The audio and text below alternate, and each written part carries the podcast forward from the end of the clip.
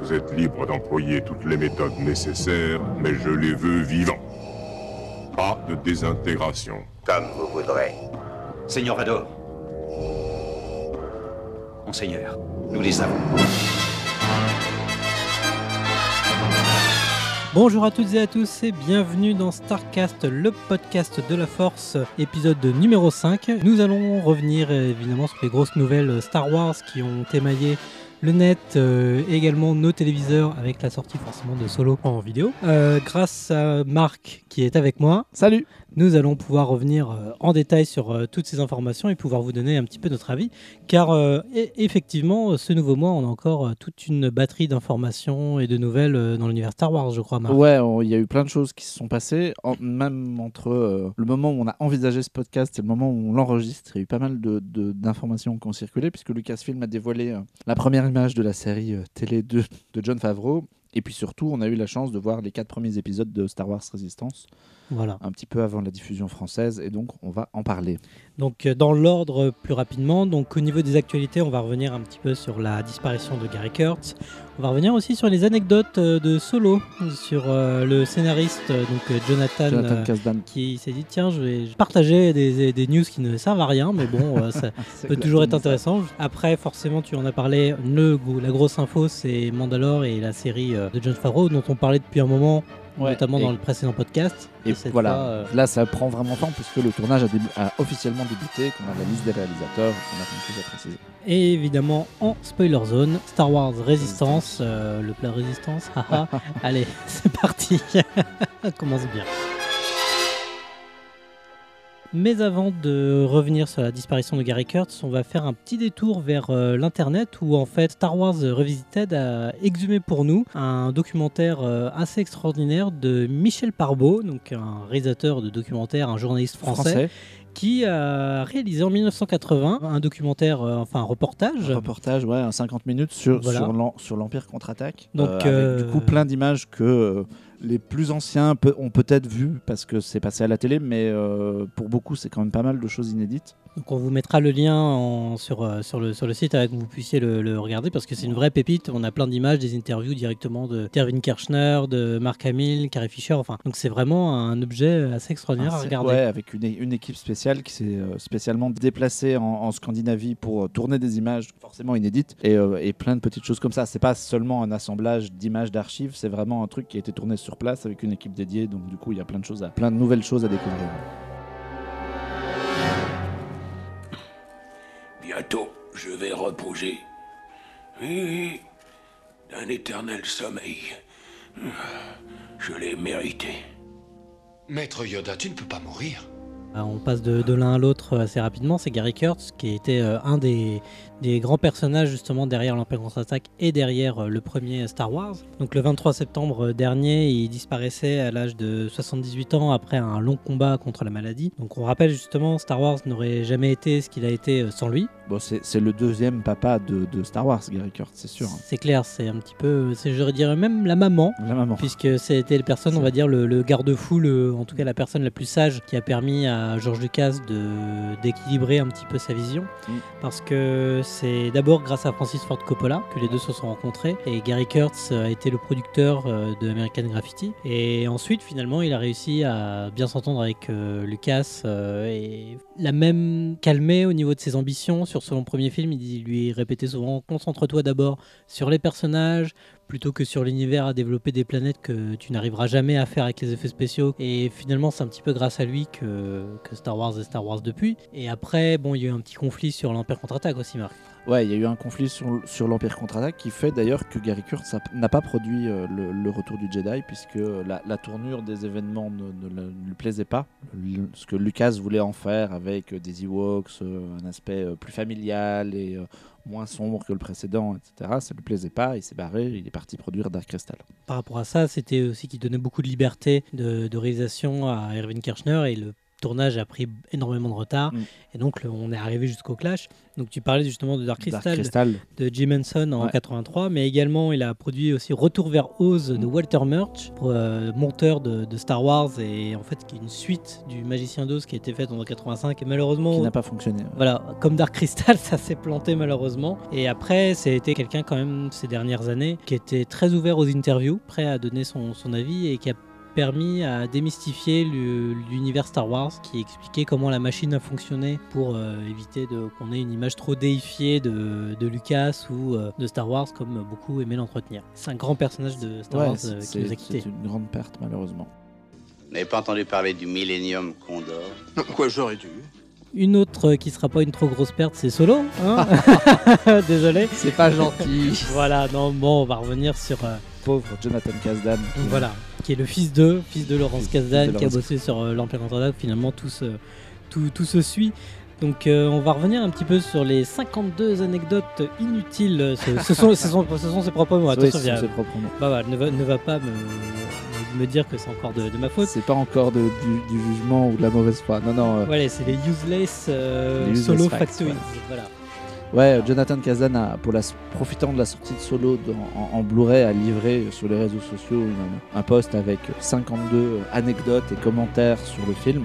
Alors il y a effectivement des choses qui sont euh, purement des jugements. Il adore euh, Lando Calrissian. Il ne va pas dire le contraire en même temps, vu qu'il est scénariste du film et que euh, ça, ça participe à la promo. Il va pas dire bah non, c'est- c'était nul. C'est évidemment très léger, hein, mais il y a des petites choses que j'ai trouvées intéressantes, comme le fait qu'il cite euh, Lord et Miller alors que tout le monde les a oubliés, sur certaines idées que eux ont eues et qui ont été euh, ajoutées dans le film à leur proposition. Je trouvais ça plutôt honnête de sa part de pas l'avoir zappé. C'est de l'ordre du détail, mais moi je trouvais ça plutôt amusant. Alors j'en ai retenu quelques-unes, bah, justement euh, pour Lord et Miller.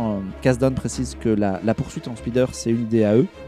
Donc, celle au début. Celle au début euh, sur, Corellia, sur voilà. Corellia, puisque en fait, euh, à la base, euh, les Kasdan, père et fils, voulaient, euh, voulaient une poursuite à pied. C'était aussi dans les, dans les anecdotes, il explique que Lawrence Kasdan, lui, dans sa tête, là, euh, Solo, c'était un personnage à la Dickens en termes de- d'enfance. il, a, il, est- il a vécu euh, dans les égouts, il était malheureux, il était ennuyé. Oliver, Oliver Twist, quoi. Et euh, c'était plus logique pour lui d'avoir une poursuite à pied pour garder cet esprit-là. Et puis euh, voilà, Lord- et Miller ont, ont proposé une, poursuite en speeder. Dans les idées rigolotes comme, qui ont été évoquées dans, dans cette liste, moi que j'ai bien aimé, et qui n'ont pas été filmées parce que ça aurait coûté trop cher, ils voulaient euh, une scène qui était euh, à la sortie d'une usine de TIE Fighter, où, il où on aurait vu les, les boules centrales, les globes des TIE Fighter, le- l'emplacement où on met le pilote sans les ailes, qui se serait cassé la gueule sur eux pendant qu'ils couraient, un peu en hommage aux aventuriers de l'Arche perdue et à Indiana Jones qui poursuivi par une boule géante. Ça a été complètement zappé, il précise que bah, c'était beaucoup trop cher à tourner pour pas grand chose, donc du coup voilà, euh, poubelle. Dans, dans les trucs qui ont été abandonnés, euh, le- le- moi j'ai retenu que la, la base de Driden Voss, qui est ma- maintenant dans le film un, un grand vaisseau euh, tout en, en- en vertical, à la base ça devait être une île fixe donc sur une planète et l'inspiration c'était le Mont Saint-Michel. D'accord. Et il y avait en plus l'idée de faire peut-être une, une poursuite avec des, des speeders euh, au-dessus de l'eau ou quelque chose comme ça autour de ça. Je trouve ça assez rigolo d'aller chercher euh, le, Saint-Michel comme inspiration de, de Star Wars.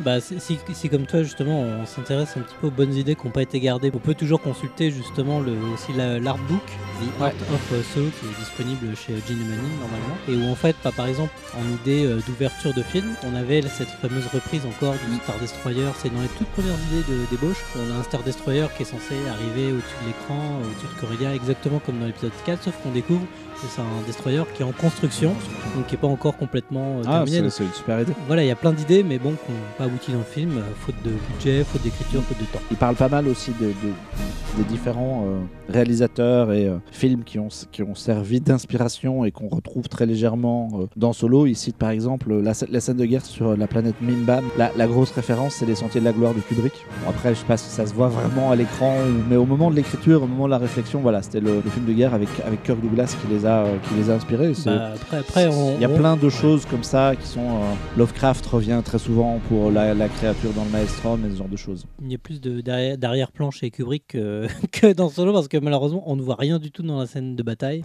Je Ouais. sais pas si Oui, si oui. dû au budget ou la photo, mais... bah, ça, ça rejoint un peu ce qu'on dit, c'est l'écart entre euh, l'envie du scénariste et le résultat final à l'écran. Évidemment, ça se, ça se ressent pas toujours. Alors, il y a une référence à Bruce Springsteen, donc moi j'ai tiqué dessus évidemment, hein, forcément. forcément, puisque Pour ceux qui, qui ne te connaissent pas encore. euh, voilà, je- je- j'en- parle, Ah, j'en parle après- quand même assez souvent, Après mais Lucas, le boss, c'est Voilà, ça exactement. Et euh, c'est rigolo de savoir que euh, bah, Jonathan Kasdan a lu la biographie de Springsteen, Born to Run, et Springsteen explique que son père était un, un- un ouvrier améri- américain, un col bleu, qui travaillait toute la journée dans une usine, et puis le soir, quand il rentrait à la maison, il parlait à personne, il se mettait à la table de la cuisine dans le noir, et il buvait des bières les unes sur les autres. Et il y a un tout petit passage qui est dans Solo à ce sujet. C'est très brièvement évoqué, le résultat final encore est très très court, mais voilà, ils imaginent le père de Solo un peu dans cet esprit-là. Et euh, Kasdan précise dans, dans- son listing que lui, dans sa tête, le, père de Yann Solo est toujours vivant au moment euh, du film, même toujours vivant au moment de la trilogie originale, qu'il est probablement dans une cantina à se saouler la gueule quelque part, mais voilà.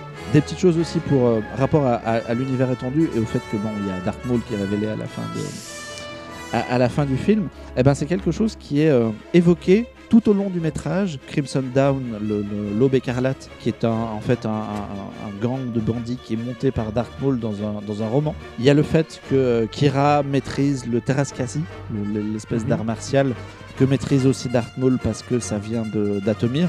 Comme ils se connaissent, bah, on peut imaginer un, un- un lien de parenté. Et puis dans euh, le cabinet de Driden Vos, où on voit notamment une armure de Mandalorien, Ouais. il y a aussi euh, des références à, euh, à Darth Maul dans les, dans les objets disposés. D'accord. Alors là, on pousse un peu le bouchon, mais il y a des personnages, notamment un certain Doc Ondar, qui est cité par Kira dans le film. Eh bien, ce sera un alien qui sera utilisé dans le parc d'attractions. Il y a des connexions entre Solo. Et le parc d'attractions que Disney est en train de construire un peu ici chez nous et aussi, euh, et aussi aux États-Unis, Galaxy Edge. Voilà, c'est tout bête, hein, mais euh, il y a aussi ça. Il y a- y, une référence aussi dans Solo à un truc qui s'appelle Black Spire. Mhm. Bah, apparemment, ce sera aussi réutilisé dans le parc d'attractions. Non, moi, le seul truc qui m'a intéressé sur le parc d'attractions, c'est que pour la première fois aux États-Unis, ce sera un parc d'attractions qui vendra de la bière. Exactement. Parce qu'il n'y a pas d'alcool à Disneyland et Voilà. là on pourra aller picoler, ce sera cool. on, pourra, on pourra picoler en hyperespace. Et la dernière anecdote que j'ai notée, après on, arrête et on verra les gens vers, euh, vers la page Facebook où je les ai toutes publiées, c'est la, la, la référence au fait que quand Solo retourne chez Driden Vos et que euh, il découvre que Beckett est là en fait alors qu'il s'y attendait c'est un parallèle avec la fin d'un Nouvel Espoir. Beckett revient et les trahit, alors que dans un Nouvel Espoir, Solo revient sauver Luke, mais il le sauve.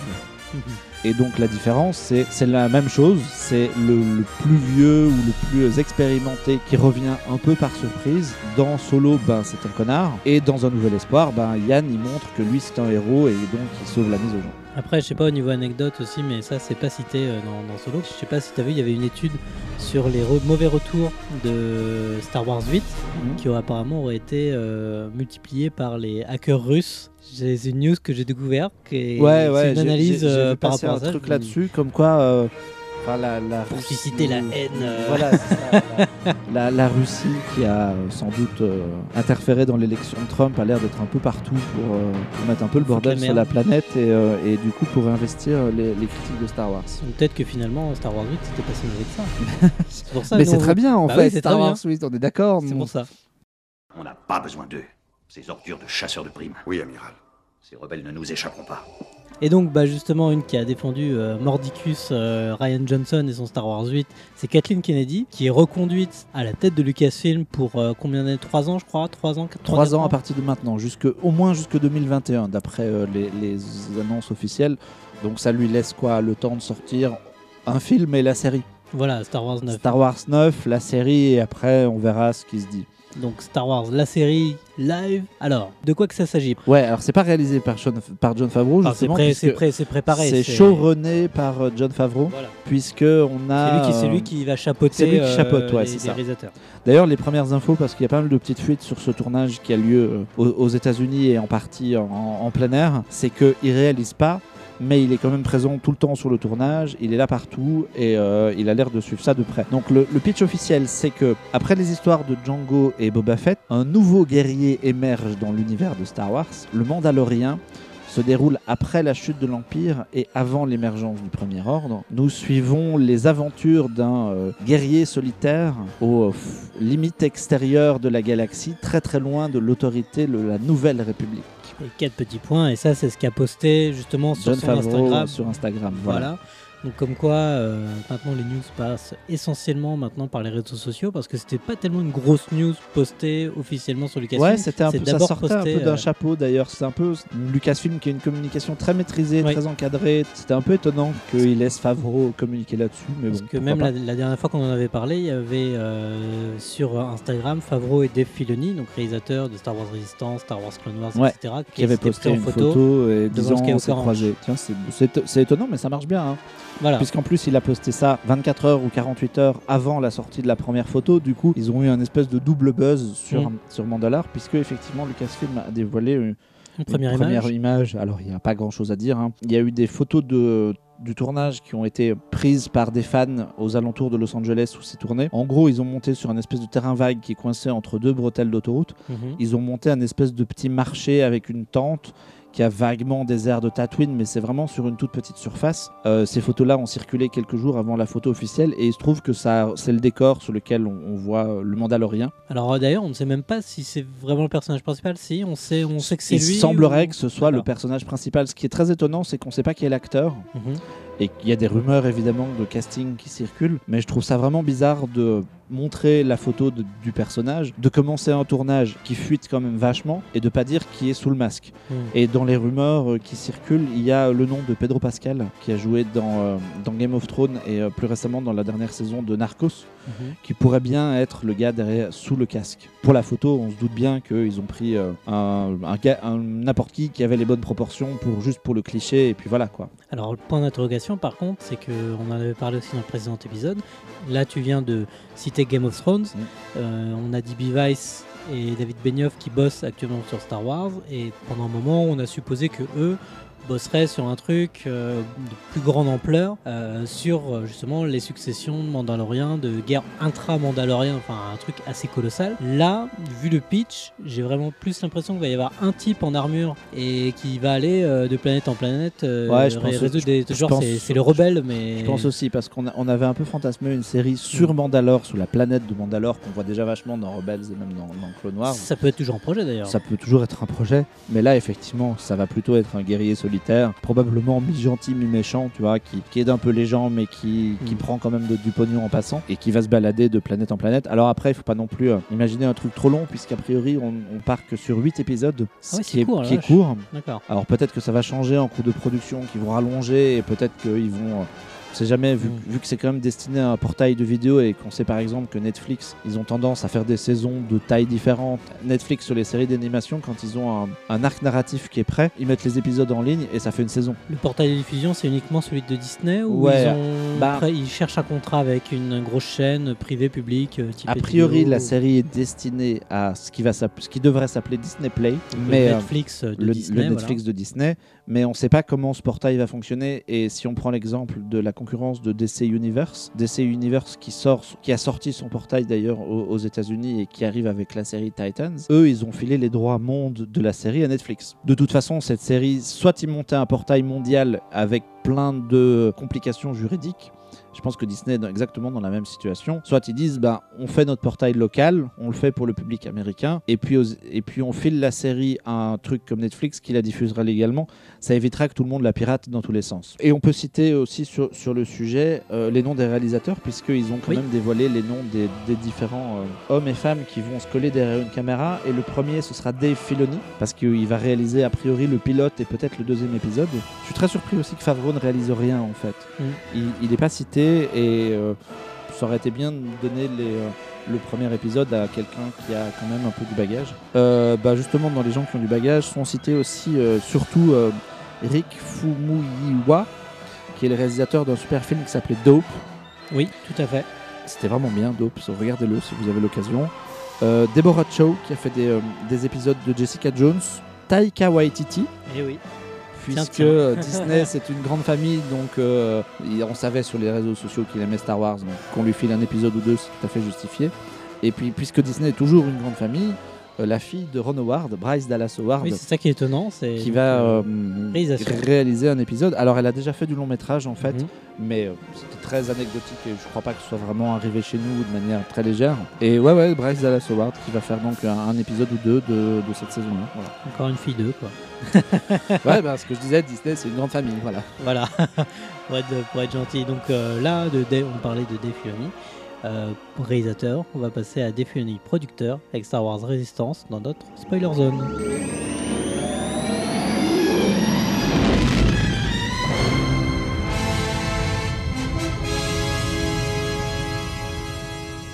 Après Star Wars Clone Wars, après Star Wars Rebels, la troisième série animée s'intitule Star Wars Resistance, qui nous est produite par Dave Filoni, dont on a parlé juste avant. Alors, c'est euh, une série qui s'éloigne des, euh, des précédentes productions de Filoni. On est, euh, qui se déroule six mois précisément avant les événements du Réveil de la Force. Et ça va raconter l'histoire d'un jeune, un, un jeune pilote qui s'appelle Kaz, pour faire court. Kazuda Xiono précisément, qui est envoyé en mission par Poe Dameron sur une espèce de base, sur une planète qui est recouverte d'eau et où il y a des espèces de bases maritimes, dont une qui est un espèce de carrefour de pilotes où se croise un peu une faune extraterrestre. Et c'est aussi un endroit où des gens font des courses de vaisseaux. Le début de la série va tourner autour de cette notion de course de vaisseau et le fait que ce jeune Kaz doive euh, espionner pour le compte de, de la résistance parce que la résistance soupçonne quand même un truc qui est en train de se mettre en place. Peut-être un, un- je sais pas, une étoile de la, mo- une étoile de la mort, ou une planète de la mort, ou un- Genre une base Starkiller ouais, une base Starkiller, ou un Oh. truc comme ça, peut-être, on ne sait pas. Peut-être. Et du coup, voilà, on a ce jeune garçon qui doit espionner pour le compte de Poe et faire des, euh, Et qui va faire des courses et, et, etc. et faire des courses. Et on imagine que ça va, ça va peut-être dériver pour, vers autre chose, mais pour le moment, c'est le sujet.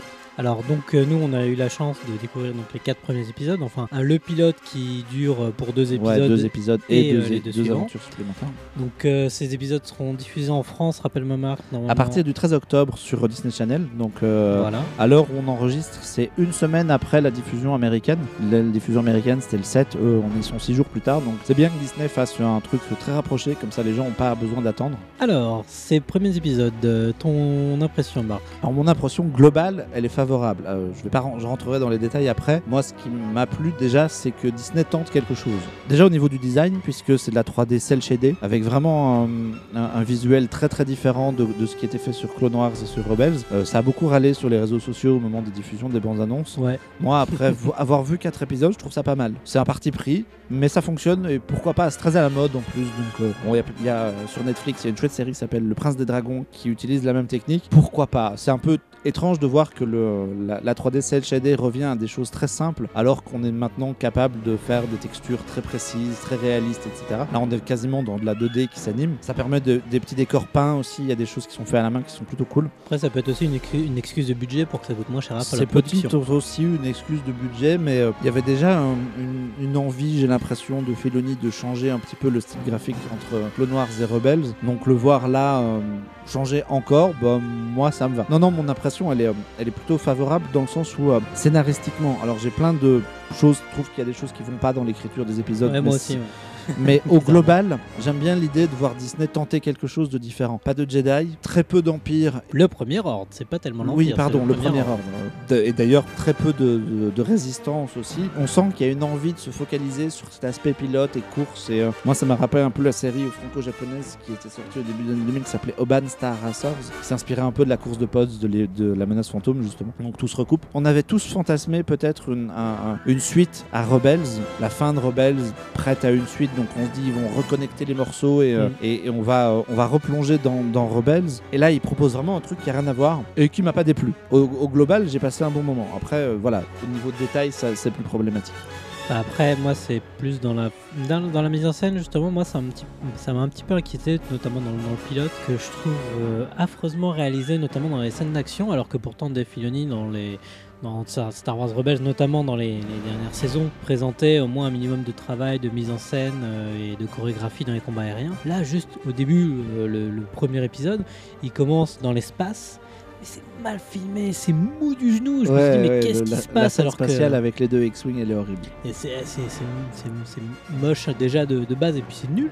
Et je me suis dit, mince, mais si les gars ils lancent une série comme ça, c'est mal barré déjà tous les mauvais retours qu'ils ont pu avoir. Après, moi, c'est j'ai eu peur quand même que Poe Dameron ait trop de présence parce que la, façon dont son personnage est écrit à l'intérieur est, est- nullissime. Au fur et à mesure des épisodes, que je commence à avoir une, euh, une empathie envers le personnage de, de Kaz, puisque malheureusement c'est écrit avec les pieds parce que euh, le personnage te- t'explique 30 fois que euh, non, il n'est pas aussi fort euh, qu'il voudrait le prétendre, mais il aimerait bien pouvoir que.